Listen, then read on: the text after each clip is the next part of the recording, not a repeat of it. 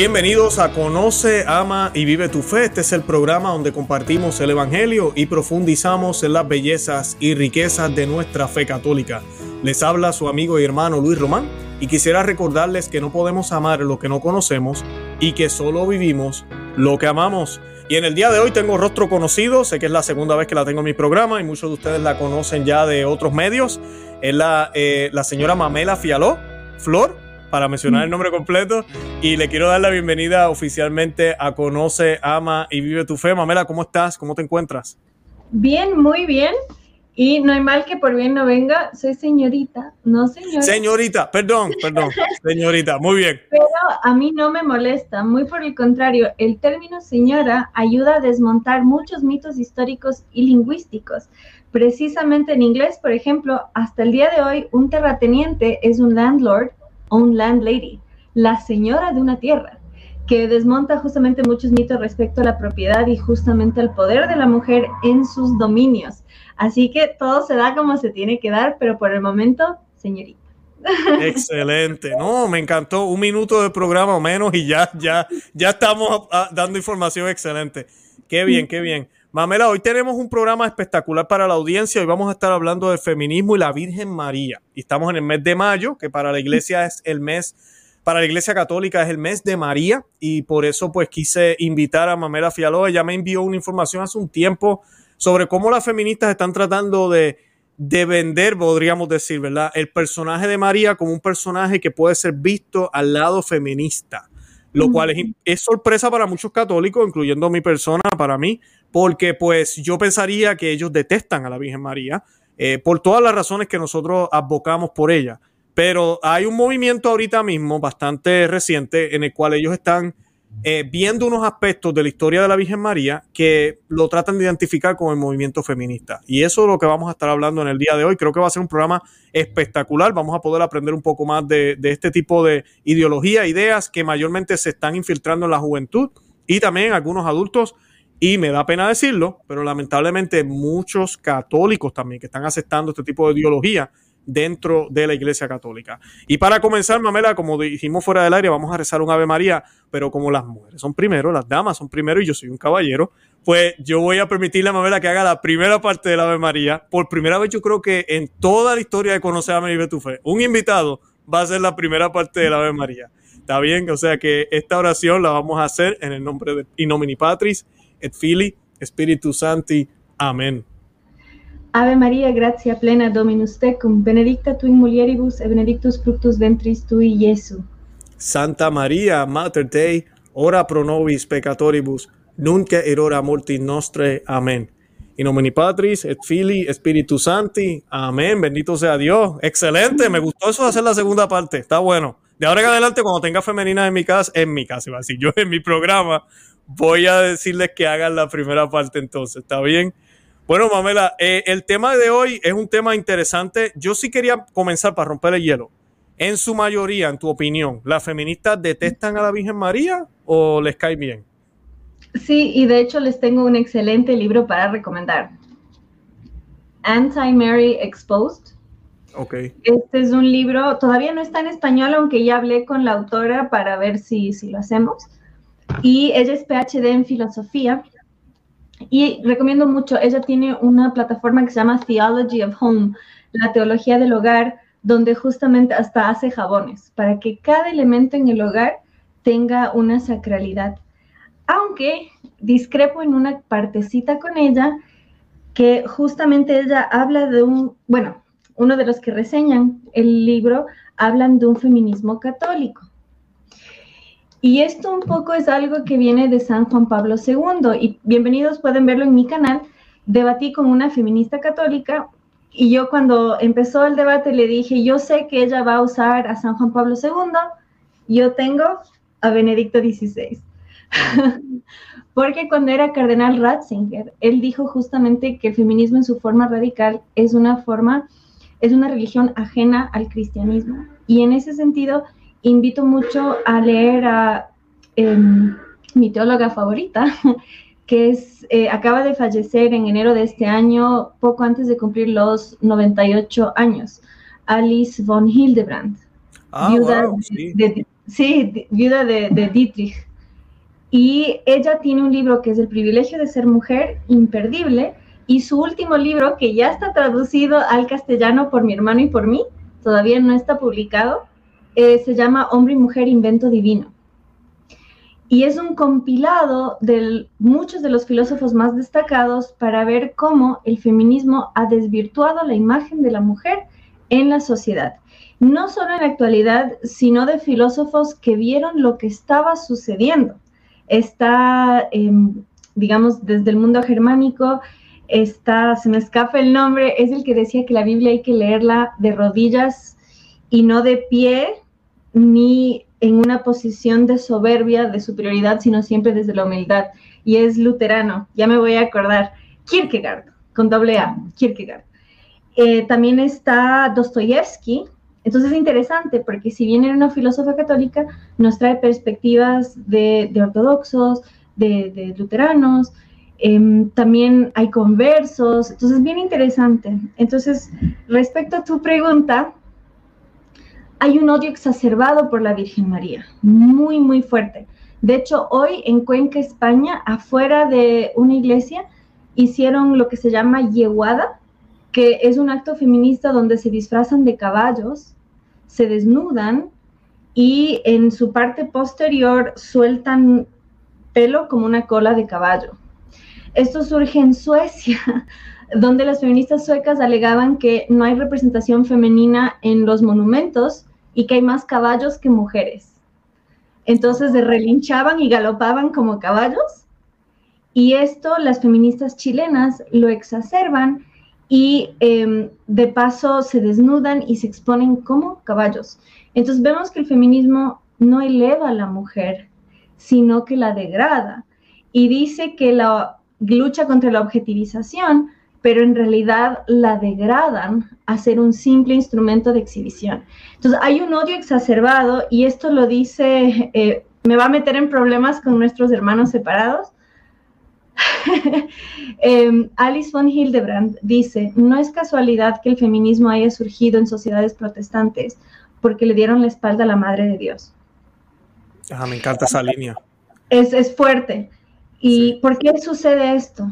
En el momento que se remueve la sacralidad femenina de la ecuación, se deja una herida y un vacío.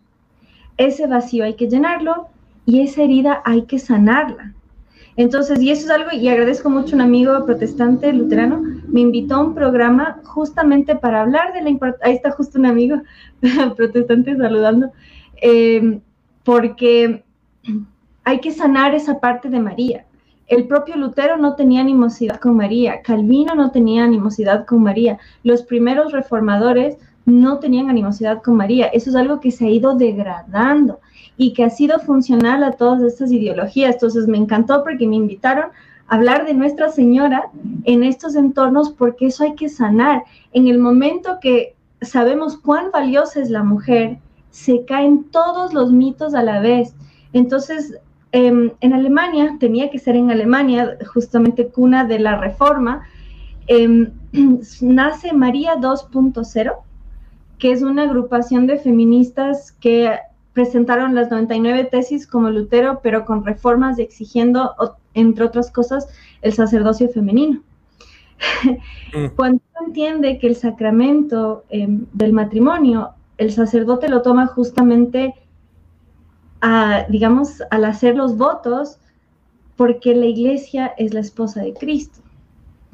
Entonces, si una mujer se casa es incompatible y además, y es muy difícil de explicarlo, pero así como Jesús es pastor y los hombres son pastores en la iglesia, la mujer es madre de pastor como lo fue la Virgen María.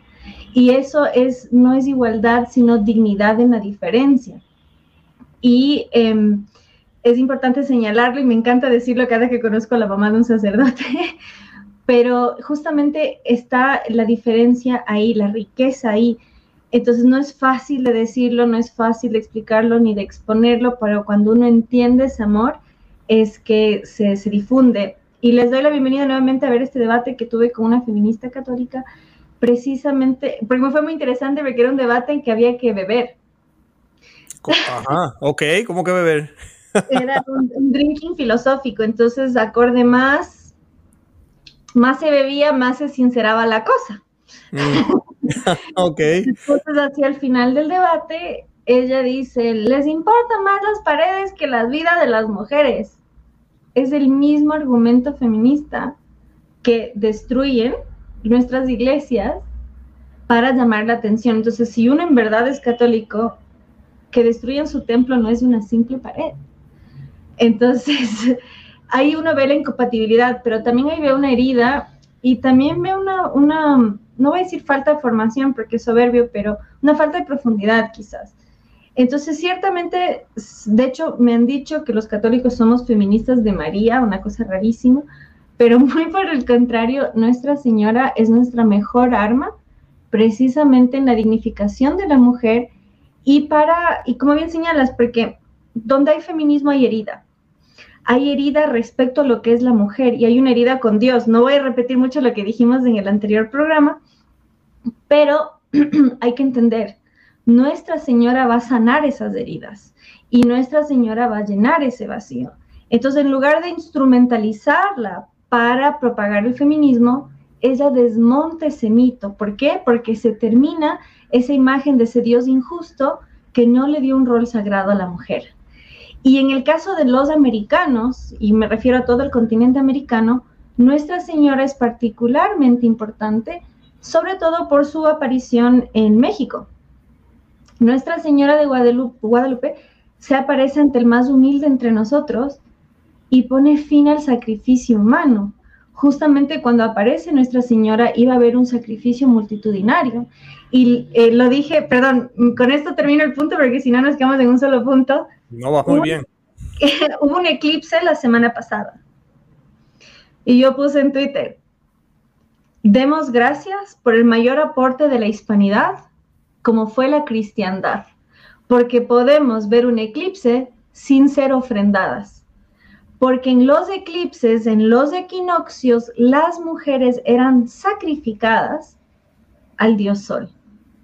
Entonces, las mujeres somos las más privilegiadas de la evangelización, precisamente porque pasamos de ser objeto de sacrificio y pasamos a ser sujeto. Entonces es muy importante señalar ese fenómeno porque no hay dimensión de esto. De hecho, aquí en tierras ecuatoriales, en el equinoccio cuando moría el Señor, enterraban a sus mujeres con él, entre ellas adolescentes, en el equinoccio. Entonces, vean ustedes cómo, cómo las cosas cambian. Entonces, ciertamente puede haber un uso y abuso de la imagen de Nuestra Señora y por eso es que desde la verdad debemos exaltarla y defenderla. Incluso cuando tenemos conversaciones con nuestros hermanos separados, un amigo protestante me dijo, es que yo no creo en la Virgen. Y le digo, no es que no crees, porque justamente el protestante tiende a ser bibliocéntrico. Y le digo, lee el Evangelio de San Lucas. No es que no crees en ella, si crees en nuestro Señor, crees en su madre. La diferencia es el amor que le tienes, pero de que crees, crees. Entonces, cuando se les dice con amor, cuando se les dice con, certeza y entereza, se zanjan esos puentes y hasta terminan invitándole a uno a sembrar ese amor, porque es muy difícil, sobre todo para los padres de familia, hablar de la imagen de la mujer sin Nuestra Señora. Claro, claro, no, eh, excelente. ¿Sabes qué?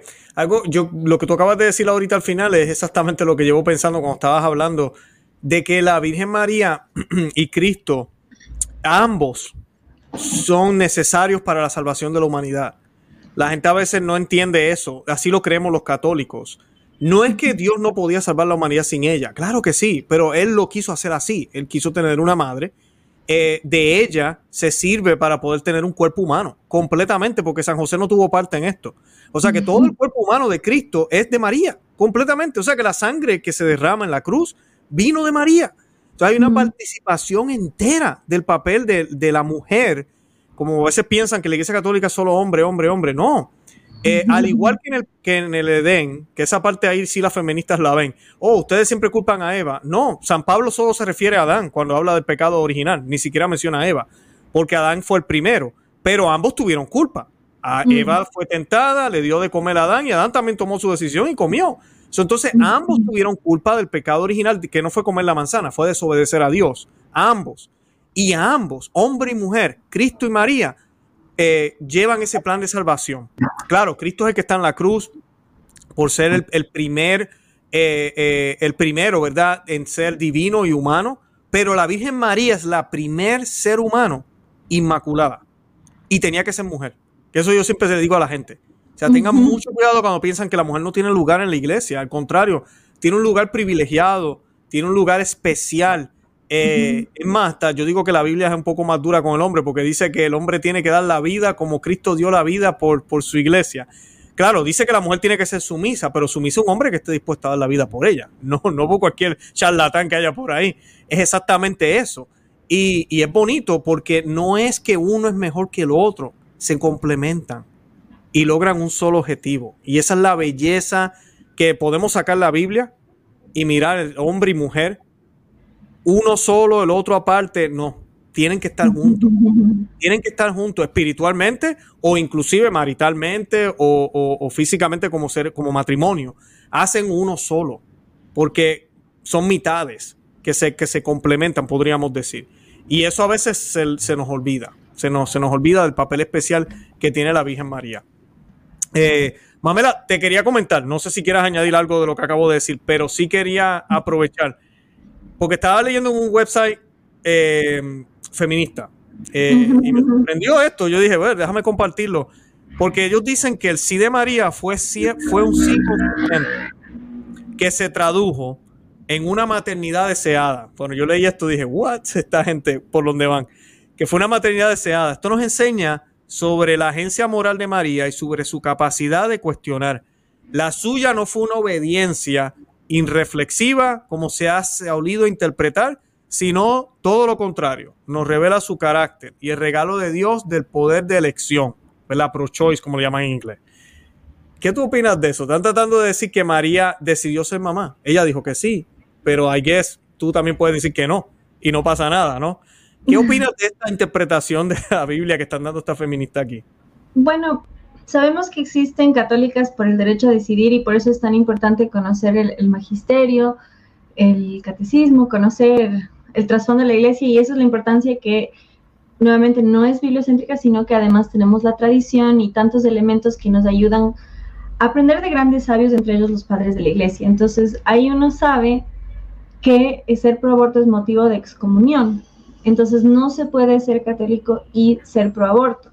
Luego, siempre me gusta destacar, las mujeres más destacadas en el movimiento pro vida son mujeres que abortaron. Son mujeres que participaron de la industria del aborto. Abby Johnson, no sé si subiste, pero Abby Johnson hasta allá va a la misa tridentina. Comenzó siendo protestante católica, ahora va a la misa tridentina, tiene ocho hijos. Patricia Sandoval, Sarah Winter se acaba de casar, ahora es Sarah Huff y vemos justamente así. ¿Por qué lo digo? ¿Por qué? Porque mm, es una máxima, ¿no? Hay que amar al pecador y no al pecado. Entonces, en ese sentido, ver cómo hasta la más extremista se puede volver la más provida. ¿Por qué? Porque su testimonio nos demuestra lo que sucede. Entonces, estas, estas declaraciones de estas mujeres es para confundir, ¿no? Y, y, nada que ver, o sea, justamente si uno cree que la vida es sagrada, no cree que debe ser planificada, porque sabemos que también la planificación es un problema, porque ¿qué produce eso? Produce que la persona que no fue planificada puede ser exterminada. Y me gusta mucho traspolarlo a la economía de los propositores del libre mercado que creen en la mano invisible y de quién es esa mano. Entonces yo siempre digo, no le creas al que dice promover una estructura no planificada si cree que el que no fue planificado debe ser exterminado. Mm. Porque ahí es donde surge una sociedad espontánea, de voluntad, ¿no? De justamente estar abierto a la vida. Entonces, es, una, es un sofisma, es una instrumentación dialéctica y es una forma de atraer justamente a una cultura que es mayormente católica. Entonces, ciertamente no. Y la gran fortaleza, y se cree que, que Satanás odia a María por sobre todas las personas, primero porque era mortal, porque él que fue ángel no gozó de los privilegios que goza esta mortal. Y eso es importante destacar la mortalidad de Nuestra Señora en cuanto em, dignificó a la mujer como nunca antes nadie en la historia. Sé que es un poco cliché, pero ni siquiera Hércules, que era hijo de Zeus, pudo ser Dios porque su madre era mortal. Siempre me gusta destacarlo porque como bien dices, no, bueno, conversamos anteriormente, no todos creen en Dios, no todos son cristianos, pero todos conocen un poco de mitología. Entonces, si mostramos, porque para ellos esto es mitología, bueno, comparemos con mitología griega, ni siquiera Hércules. Entonces, muy importante destacar ese fenómeno. Nuestra Señora es, al ser mortal, dignificó a la mujer como nunca antes. Y qué humildad de nuestro Señor nacer en el seno de una madre. Entonces es importante y me encanta verte sonreír porque justamente como dice tu programa, conoce, ama y vive tu fe. Entonces cuando uno la ama, la describe de una manera que contagia. Entonces realmente em, desmontar esta instrumentalización desde la verdad y sobre todo desde el amor, ¿no? Porque si no justifica estas planificaciones que eliminan al no planificado. Entonces, ella dio un sí desde la mayor humildad, pero eso no significa que tú puedes decir que no y eliminar al que no quieres. Entonces, realmente, y otra cosa, yo creo fielmente que el feminismo hay que diferenciar la teoría de la práctica, lo que dicen de lo que hacen, porque te pueden hablar maravillas de la Virgen María, pero ahí están eh, destruyendo las iglesias, ultrajándola, ahora en Estados Unidos con lo que está pasando en la Suprema Corte, em, están, hasta se robaron un tabernáculo en Texas. Entonces realmente hay que distinguir lo dicho de lo hecho, la teoría de la práctica, y pueden decir lo que quieran, pero por sus obras os conoceréis. Así mismo es, exacto, exacto. Ahora, el otro punto de, que los divide a ellos es la virginidad de la Virgen. ¿verdad? Que nosotros siempre predicamos sobre eso, hablamos de ese gran misterio, eh, pero, ¿verdad? Eh, leyendo aquí en otro artículo, decía que de acuerdo con la visión feminista, la sexualidad debe ser entendida en los conceptos de poder y elección. El sexo no es una cuestión banalmente biológica de engendrar hijos, ¿verdad? Esto según ellas, ni una noción más elevada de crear intimidad y confianza. A veces parece que el sexo ni siquiera necesita ser placentero. El objetivo de la sexualidad femenina para ella sería afirmar su poder sobre los hombres infelices para fines de control, venganza, placer egocéntrico, placer egocéntrico, disculpa, o imposición de un compromiso. La mujer que deja de expresarse en su actividad sexual se volvería víctima de una sociedad machista que pretendería a su vez impedir a las mujeres ser poderosas. Y esto es algo que yo, yo veo como un contraste, porque a veces mi esposa y yo hablando de esto del feminismo, a veces yo digo, pero ven acá, la mujer enseñando la nalga, bailando por allá, eso no es, eh, eh, ¿cómo es posible que la feminista como que no, eso no beneficia al hombre que está mirando? Eh, pero leyendo esto a veces veo como ese contraste, yo le decía a mi esposa, ese contraste de, de que de que lo que buscan es, sí, ella estará enseñando la nalga, o Jennifer López, por ejemplo, con su figura, o Shakira, pero mira cómo tienen a los hombres dominados. ¿Qué, mm. me puedes decir de eso? De ese, de, de, la virginidad, que obviamente, pues, la Virgen María, pues, no depende de esto para nada. Y cómo ellas cambian el sentido verdadero de lo que es lo bonito que es las relaciones sexuales en el matrimonio para supuestamente, ¿verdad?, poder controlar a los hombres. Bueno, Em, recomiendo nuevamente, perdón por autopublicidad, de mi canal Mamela Fiallo. Tengo un canal, de hecho, eh, todos los martes a las 9 de Miami, 9 pm, 8 pm de Ecuador y México, 10 pm de Argentina. Tengo un intercambio con una historiadora argentina que me llevó a una reflexión increíble. En la Edad Media, con el catolicismo, por primera vez en la historia de la humanidad, la mujer tuvo la libertad de la castidad, justamente porque la reproducción era una imposición. Oh, wow. Eso no sabía yo tampoco.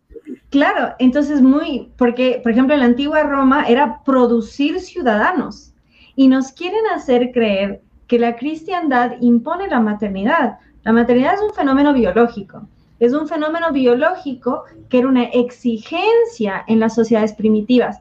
Siempre me gusta destacar, en, la frontera entre Brasil y Venezuela habita un pueblo indígena que se llama Yanomami, que todavía eh, andan desnudos.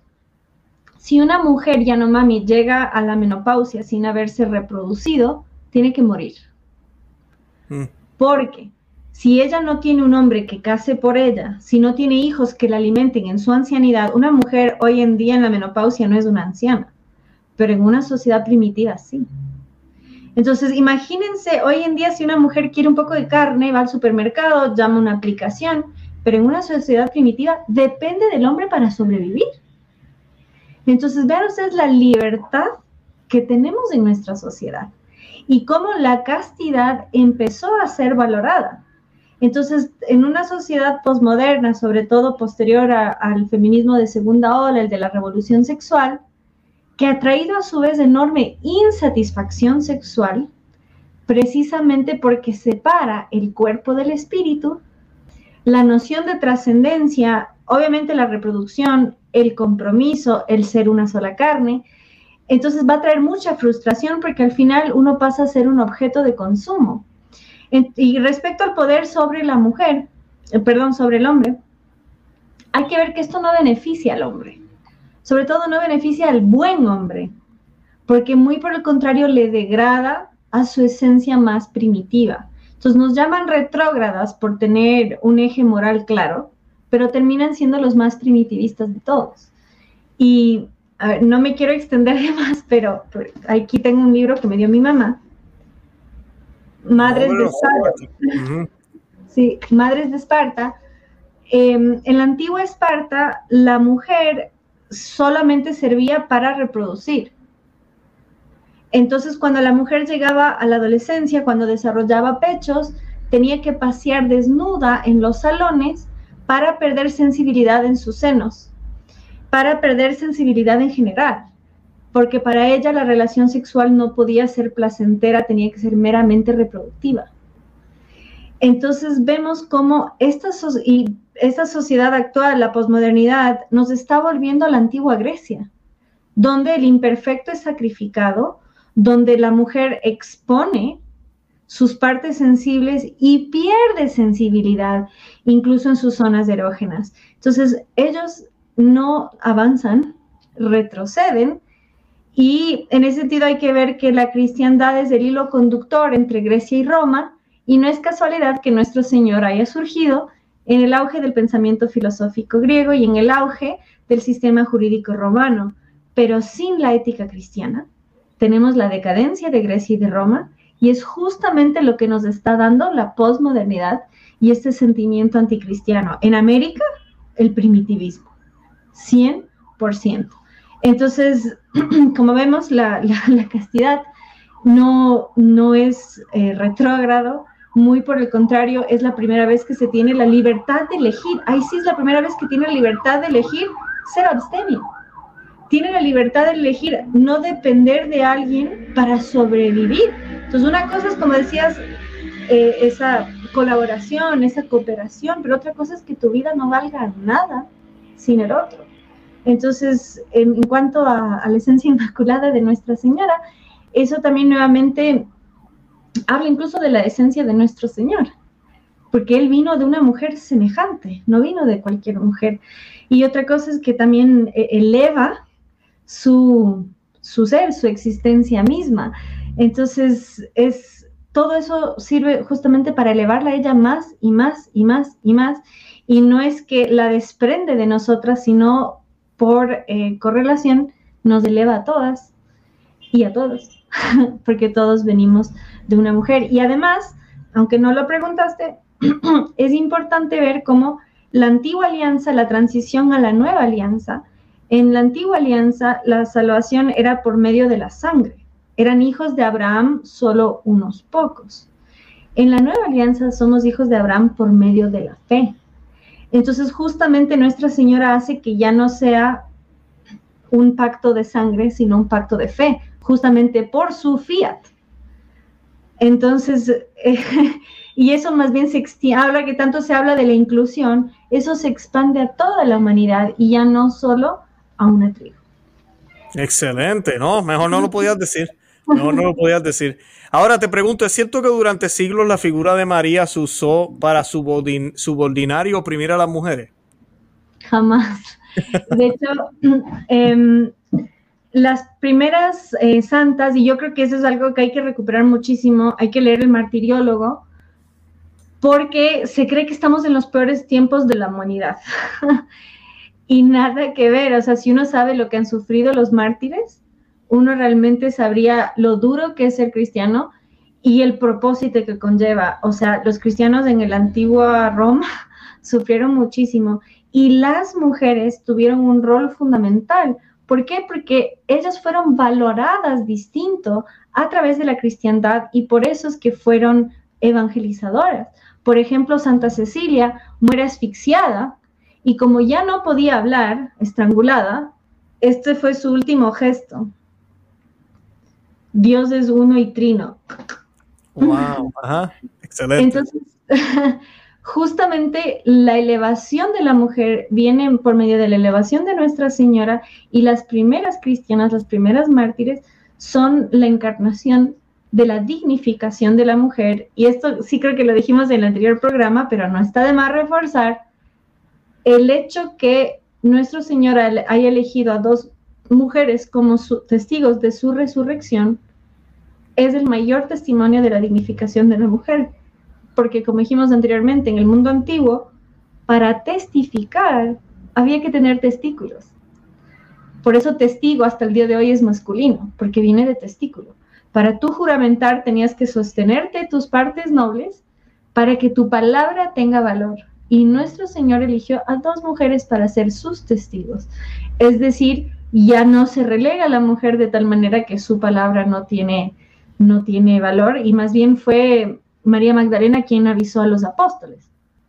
Entonces, la dignificación de la mujer en la cristiandad es icónica. Eh, nuevamente México, la Malinche, que fue la traductora de Hernán Cortés y también su mujer con la cual tuvo el primer mestizo, aunque se cree que en la costa hubo uno anterior, em, ella iba a ser sacrificada. Su madre la vendió como esclava para salvarla de ser ofrendada y luego de ser esclavizada fue entregada como ofrenda nuevamente. Entonces la mujer prehispánica era sacrificio ritual, era esclava, era ofrenda, no era sujeto, era objeto. Entonces eso cambia con la cristiandad. La propia Malinche fue eh, bautizada Doña Marina.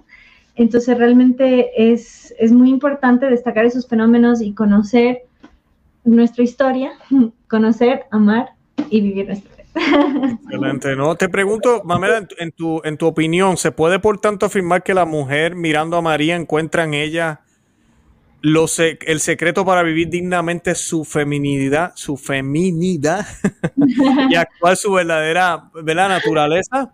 ¿Tú crees que María sería un buen modelo? Incluso tal vez para mujeres que tal vez estén viendo el programa hoy que no, tal vez no conocen mucho la fe católica, la fe cristiana, ¿Por, qué tú crees que sería un buen ejemplo? sí, es durísima, pero justamente ella es un ejemplo de fortaleza increíble. O sea, todo lo, ella trajo a su hijo al mundo sabiendo que iba a sufrir, ¿no? Yo estuve en un, en un evento que era el rol de la mujer en las ideas de la libertad y una venezolana dijo, nadie sufre en Venezuela como una madre porque sabe lo que es no darle la leche a su hijo. Fue durísimo y muy real. Entonces, imagínense si eso sufre una madre en una tiranía socialista, ¿cuánto va a sufrir una madre que sabe que el destino de su hijo es tanto sufrimiento y tanto dolor? ¿No? Entonces, ella es un ejemplo en ese sentido y es, de, además del gozo que viene después de la tristeza, como es la vida eterna. Entonces, saber que ese sacrificio tan duro, tan doloroso y además con tantos latigazos que fueron la corona de espinas, ¿no? Y, saber que ella como madre no podía interceder porque el sacrificio de nuestro Señor iba a ser para nuestra salvación. Entonces ese es un ejemplo de, todas las virtudes y, de cuánta fortaleza y cómo justamente la feminidad no es debilidad, sino muy por el contrario, desde esa sutileza, em, poder ejercer la mayor fuerza y el mayor poder que justamente es ser madre. Entonces hay una imagen que me gusta muchísimo, que sale Eva con su pierna envuelta en una serpiente. De hecho, yo doy talleres de historia y se las muestro a mis alumnos como la clase final. Son seis clases históricas y la última teológica. Y em, está Eva con la manzana, está sonrojada, está como abochornada. Y María pisa la serpiente sin dañar a la serpiente, la pisa, la tiene raya, porque, bueno, es criatura al final. Entonces, le pisa y le pone su mano sobre su vientre. Entonces, es muy simbólica esa imagen porque justamente dice la, y lo que voy a decir es muy fuerte y bueno, no estamos aquí para, como dijo Santo Tomás, la verdad, no, la justicia sin misericordia es crueldad. La misericordia, misericordia sin justicia es disolución. Entonces hay que decir la verdad con caridad, pero no hay que mentir. Hay que, hay que justamente por ser demasiado misericordioso, no hay que faltar a la, a la verdad. Entonces, ahí uno ve dos mujeres, ¿no? Dos arquetipos de mujeres. La una que seduce hacia la perdición y la una que conduce hacia la salvación. Y por eso es que María es la nueva Eva, porque por medio de ella nos salvamos. Alice von Hildebrand es mucho más generosa con Eva, dice que es la primera teóloga. Eh, yo no soy tan sabia como ella como para hacer un análisis así, pero ciertamente Nuestra Señora nos brinda la mayor de las esperanzas y también esta noción que la vida no es una condena, sino una bendición. Entonces también cambia esa percepción, porque en el mundo antiguo la mujer era descartable. Si era una niña, descartable. Y vemos que hoy en la posmodernidad nuevamente volvimos a ser descartables porque ya no tenemos valor. Entonces, por eso, y siempre digo y me encanta exaltarlo, la segunda ola del feminismo, la de la revolución sexual, en Estados Unidos, Europa, Cuba comunista, por supuesto, trajo aborto, pero de México para el sur no. ¿Por qué? Porque desde México para el sur se destaca y exalta la mujer como madre y cuando uno reconoce la sacralidad de la maternidad, es un freno total. Entonces hay que rescatar a la feminidad, a la maternidad y a la humanidad, porque cuando se pierde esa esencia sagrada, volvemos a la barbarie, al sacrificio humano, en particular al sacrificio de niñas. Así mismo es, así mismo es. Eh, Mamela, para ir terminando, te quería hacer esta preguntita. Mencionaste, quiero invitar a la, audiencia nuestra a que vayan y visiten tu canal. Yo voy a colocar el enlace en el, en el programa, en la descripción del programa, para que vayan y se suscriban al canal de ella si no la conocen.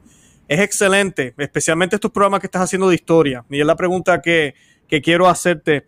¿Cuáles son las mentiras más comunes en la, yo le llamo la historia de enciclopedia? Que hoy enseñan en los días de fiesta, por ejemplo, seculares, como el Día de la Mujer y todas esas cosas que ahora se inventan, y otros medios que ocultan la verdad de que siempre la Iglesia Católica defendió la dignidad del hombre y la mujer. ¿Qué, ¿Cuáles son las mentiras más comunes que nos han hecho pensar la feminista o la historia masónica que vivimos hoy en día? Que, que mucha gente se la cree y piensa, no es que la Iglesia antes. ¿Cuáles son las más comunes? Bueno, la, la, más común es que la mujer no tiene un rol en la iglesia y que no tiene un rol sagrado. Nuevamente, para eso Nuestra Señora. Y lo que dijiste y no le dimos continuidad. Adelante. Lo más importante de Nuestra Señora es su rol como abogada. Entonces, cuando alguien, sugiero, cuando alguien la menosprecia, la minimice, digan, siento mucha compasión por ti porque vas a ir al juicio final sin abogada. Entonces, entender su rol como abogada intercesora, porque al final es un juicio, ¿no? Entonces, entender su, su rol y cuando uno entiende su rol puede justamente defenderla a ultranza. Otro de los grandes mitos es que la ciencia y la fe están enfrentadas. Eh, para eso hicimos un programa sobre Galileo y ahí expongo los libros que sirvieron para fomentar esta leyenda negra que se exacerbó en el tiempo de la Revolución Francesa y ahí también eh, busquen en Google contrarrevolucionarias y van a ver el rol fundamental de las mujeres en la contrarrevolución francesa de la cual no nos cuentan. Yo creo que esos son los principales y por supuesto la dignificación de la persona, el supuesto genocidio que hubo en América y tener consideración que el 99% de los eh, soldados que derrotaron a los aztecas eran indígenas. Y en ese sentido, mi pequeño aporte desde mi tierrita, los primeros indígenas que se convirtieron al catolicismo eran los cañaris del sur de Ecuador, que justamente enfrentaron a los incas. Entonces, hubo un elemento, a mí me gusta mucho decirlo, em, nosotros venimos de los indígenas que dijeron basta a que padres sacrifiquen a sus hijos por un Dios y le dieron el sí a un Dios que sacrificó a su único hijo por nos. A veces me sale mejor la rima. Entonces la idea es justamente esa. Nosotros no somos descendientes de los vencidos, sino de los vencedores y eso aplica tanto a los em, indígenas como a los españoles, considerando que incluso en la cúpula inca y azteca hubo conversos. De hecho, eh, Moctezuma tuvo dos hijas monjas. Entonces, muy importante destacar esos fenómenos. Entonces, estos antagonismos son falsos, forzados e impuestos y tenemos la verdad a nuestro favor para desmontarlos. Ni mencionaste la conquista. Sé que eres bien admiradora de la reina Isabel. Yo también la admiro muchísimo. Eh, pero la reina Isabel, y no sé si quieras decir algo respecto de ella, pero para mí es un ejemplo en la cara de cualquier feminista que decía que la mujer no tenía voz ni voto en ningún momento hasta ahorita. No sé si nos puedas decir algo más sobre eso. Sí, por supuesto, y más que la reina Isabel la Católica en sí, fue su maestra de hecho, la historiadora con la que yo trabajo está haciendo su tesis sobre ella, es Beatriz Galindo. Beatriz Galindo fue maestra de Reina Isabel la Católica y de sus hijas. ¿Y qué, qué pasa? La conquista de América, 1492, da inicio a la Edad Moderna.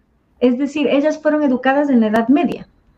Entonces fueron educadas en la Edad Media, que, bueno, la Edad Media es otro de los gran mitos contra la Iglesia. ¿Por qué? Porque fue el periodo de la historia conocido como la cristiandad, donde la ética cristiana era la ley. Por eso también eh, un, un gran ataque.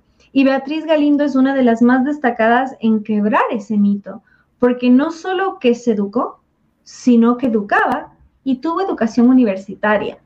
Entonces, uno de los tantos mitos que la mujer no se educaba, tanto así que en inglés, institutriz, que es la profesora particular, es governess, gobernadora, porque así de poderosa era la mujer educadora.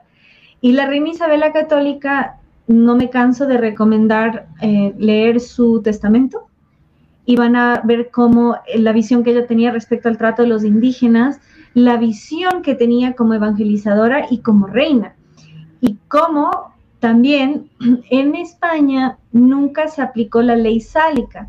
La ley sálica es una ley germánica. es que sí, me ahondo demasiado, pero... No, dale, adelante. Lo que es hoy Francia se llama así porque los francos eran un pueblo germánico. Entonces, un pueblo germánico pagano instauró la ley sálica que prohibía a las mujeres ser eh, reinas y eso no aplicó en España, por ende tampoco en la hispanidad. Hubo un periodo muy corto en el siglo XVIII que los Borbones, que siguen en el poder y son muy complicados, quisieron aplicar la ley sálica y el pueblo dijo no, porque tenía un legado de reinas eh, muy benévolas, muy poderosas y muy generosas. Entonces, la reina Isabel la Católica fue la primera gobernante del continente americano. Entonces, desmonta ese mito que la mujer no tenía eh, poder, que la mujer no ejercía política, muy por el contrario, la primera mujer que gobernó estas tierras fue mujer, valga la redundancia. Entonces, la primera persona fue mujer. Entonces, ella rompe muchos estereotipos y muestra la visión que tenía eh, en ese tiempo y sobre todo muestra de dónde venimos. Y eso sana una herida muy grande que tenemos los hispanos de creer que venimos de lo peor. Y la realidad es que venimos de lo mejor el índice de alfabetismo de los que vinieron a América era superior de los que, los que se quedaron en Europa. Entonces, nosotros como hispanos venimos de una visión que nunca antes nadie en la historia, que fue la evangelización. Y como mujeres fuimos las más beneficiadas justamente al ser parte de una cultura que ya no nos sacrificaba, que ya no nos eh, ofrendaba. Entonces, y la reina Isabel la Católica fue crucial en eso por toda su visión contra la esclavitud y a favor de la propiedad privada, que seamos dueños de nuestras tierras, etcétera. Excelente, excelente. Mamela, quería darte tiempo. Sé que hay algo por ahí con un curso de latín. Yo siempre rezo en latín en mi programa y la gente me pregunta. Yo para maestro jamás. mi pronunciación es horrible. Pero, pero me gusta promoverlo. Es la, una, la lengua madre, la lengua de la Iglesia Católica. Es precioso, anyway. Rezar en latín es súper bello. Eh, ¿Qué nos puedes decir sobre eso para que las personas se enteren? Sí, eh, todos los meses se abre un curso de latín con el profesor Sebastián Pierpauli, que, que es abogado, entonces justamente va a enseñar, gramaticalmente el latín es uno solo, pero el latín académico, que es el latín clásico, eh, tiene una pronunciación y el latín eclesiástico tiene otra pronunciación. Dato curioso, si ven la pasión de Cristo tiene un error histórico, porque ah. dice eche homo, Poncio Pilato dice eche homo, pero el latín eclesiástico surge en el siglo IV, precisamente cuando se vuelve la, religión del reino, la cristiandad del, imperio, surge recién en ese entonces y nuestro Señor es en el siglo I. Entonces no se hablaba todavía ese latín. Entonces la, sería un latín clásico que era ecce homo. Entonces, más que bienvenidos, em, pueden, busquen el vivo que hice con el profesor y ahí él comparte su teléfono para no compartirlo, ¿no? A mansalva. Y se pueden contactar directamente con él. Si vienen de parte mía, tienen 50% de descuento. Les doy la súper bienvenida porque el latín es la base de nuestra cultura, nos ayuda a entender en profundidad nuestra fe, nos da una base jurídica y científica. Entonces eso también desmonta todos los mitos que acabamos de, señalar porque la iglesia no solo que es anticientífica, sino que tuvo un rol primordial en lo que es la taxonomía, que es la denominación em, científica de las plantas, de las especies. Entonces es súper, y por ejemplo, les cuento bien rapidito. Tuve un debate con, con, una colombiana y unos centroamericanos sobre el origen de una fruta. Que no que es de aquí, que es de aquí. Y yo les digo, no, es de Ecuador, porque en latín es Solanum quitense cuídense. Me dicen, ¿qué? Porque es de Quito. Pero ahí hay una trampita, porque el nombre en latín se tiene del descubridor y del lugar donde se encontró, no necesariamente de la fuente de origen. Pero cuando uno habla con autoridad y en latín, ¿quién le va a refutar? Y, el vínculo con la iglesia es que Solanum viene por fray Solano. O sea, fue un fraile el que le dio su nomenclatura, por ejemplo, la papa. La papa es em, Solanum tuberosa, tubérculo. Entonces hay una cantidad de especies que tienen su nombre por Fray Solano, que era de aquí de Ecuador. Entonces, con ese simple hecho, así como que la iglesia es anticientífica, si le dio la nomenclatura a las primeras plantas de América. Y entonces, la cultura general que nos da el latín no solo que no es inactual, sino que rescata la base de filosofía, ciencia, teología y realmente es enriquecedor y además desmonta el gran mito contra la iglesia, que es una de las tantas, que nos quería ignorantes. Cuando justamente se enseñaba latín en los colegios y que esta base nos daba para todo lo demás. Entonces, cuando ustedes hablen latín, tendrán la solidez intelectual para dar esta pelea. Excelente, no, no, excelente. No, y el latín es súper importante. De verdad que yo les recomiendo a las personas que de verdad, de verdad, lo consideren.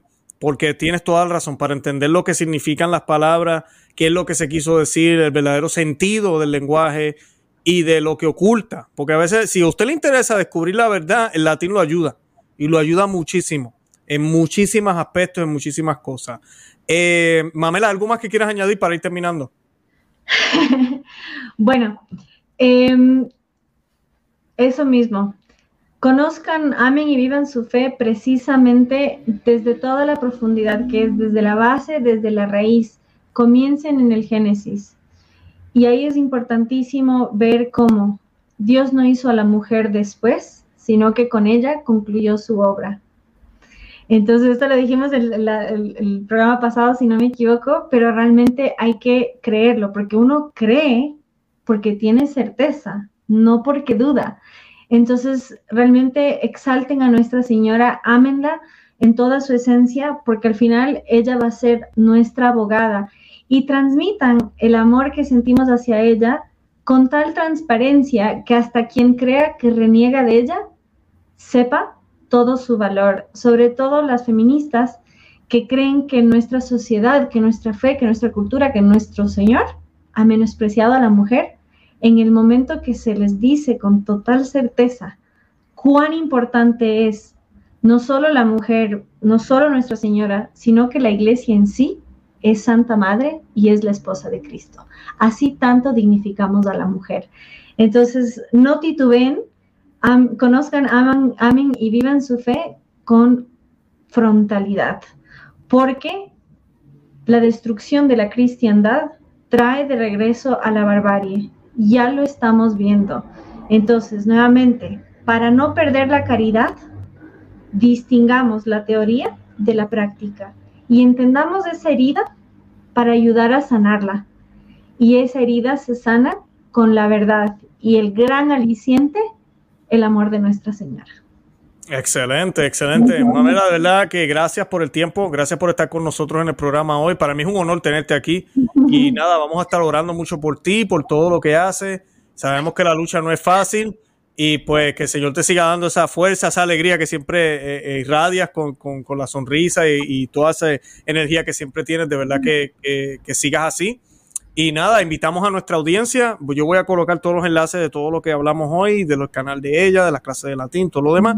Y nada, con eso nos despedimos entonces. Mamela, que el Señor te bendiga.